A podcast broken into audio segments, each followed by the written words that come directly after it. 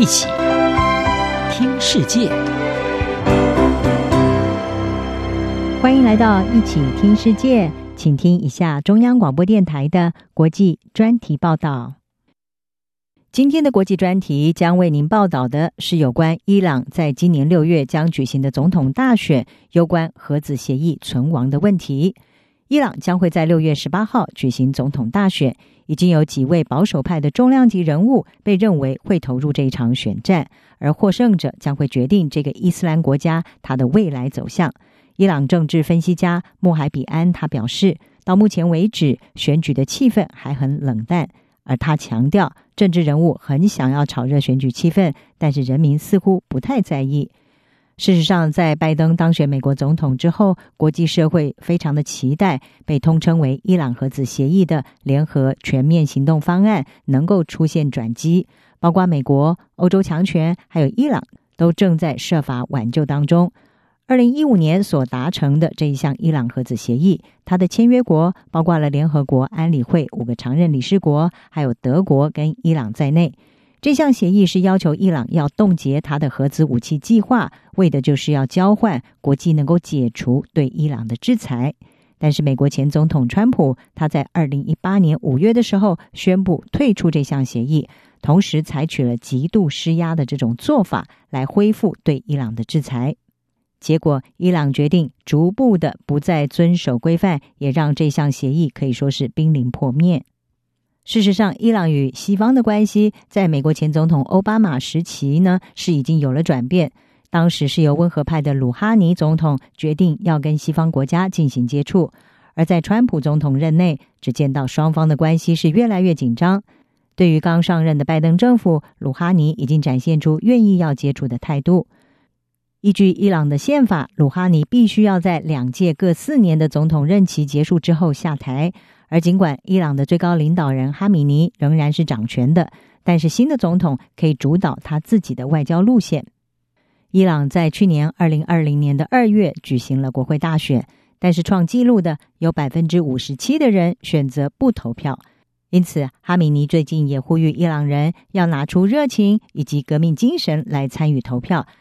伊朗的总统参选人提名将会在五月十一号到十五号进行，但是到目前为止，只有一个人宣布他的参选意愿，也就是保守派的前国防部长德甘。另外，在今年的二月中旬，伊朗具影响力的保守派团体战斗教士联盟，他们是表示会支持司法部长莱西，不过莱西到目前还没有正式的宣布他的参选意愿。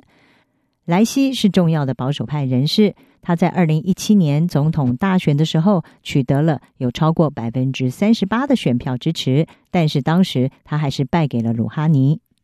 另外，还有一位可能的参选人是保守派的重量级人物，国会议长卡利巴夫。不过，他最近被指控选战偷跑，假借官方的行程访问了伊朗全国各地。事实上，保守派联盟他们赢得了去年的国会大选。联盟当中的政党伊斯兰联合党，他的官员塔拉奇就表示，保守派的计划是要共同的推出单一候选人来。但是，伊朗最大的改革派报纸《东方日报》是认为，保守派肯定没有办法达成这种协议。而保守派如果有多人参选的话，就会分散票源，让温和派的候选人得利，例如前国会议长拉里加尼。部分人士认为，拉里加尼的参选意愿是强烈的。还有外交部长查瑞夫也被认为是可能参选的温和派，但是他到目前还没有显露出明显的意向。不过，改革派能不能够达成共识，最后只推出一位候选人，目前还没有办法确定。而且，即使这么做了，候选人的资格还必须要经过保守派宪法监护委员会的审查。在二零零五年到二零一三年担任总统的极度保守派阿马丁亚，他最近是经常出现在媒体上，也被认为是在为重返政坛做准备。但是几位分析家是认为，宪法监护委员会可能会像在二零一七年的时候一样，拒绝阿马丁亚的候选资格。在去年的国会大选，伊朗的保守派成功的破坏了鲁哈尼和改革派之间的结盟，赢得了大选。如今也正期待总统大选能够获取第二次的胜利，但是他们目前是谨慎行事，不会大声的宣扬。而由于候选人还没有正式的表态，伊朗目前的政治状态还是只在议会和政府之间的一些零星攻击。政治分析家穆海比安说：“保守派的做法就是持续的把政府困在遭批评的火网中，让一些温和候选人的出现在萌芽的阶段就被扼杀。而反过来，鲁哈尼内阁则是指责国会尽一切可能阻碍他的外交努力。这些外交的目的是要挽救鲁哈尼总统他任内最重要的基石，也就是核子协议。对德黑兰来说，解除美国制裁是最重要的。”查瑞夫他呼吁美国要尽快的采取行动，解除制裁，重回核子协议。他提到六月的总统大选，警告美国所剩的时间不多了。如果让强硬派当选，将会进一步的危害核子协议。而前法国驻伊朗大使尼古拉德他表示，鲁哈尼非常希望获得外交胜利，为自己的任期做个亮丽的结束。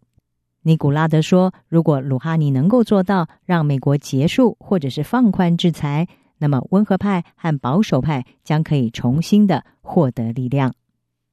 以上专题由杨明娟撰稿，海青青播报。谢谢您的收听。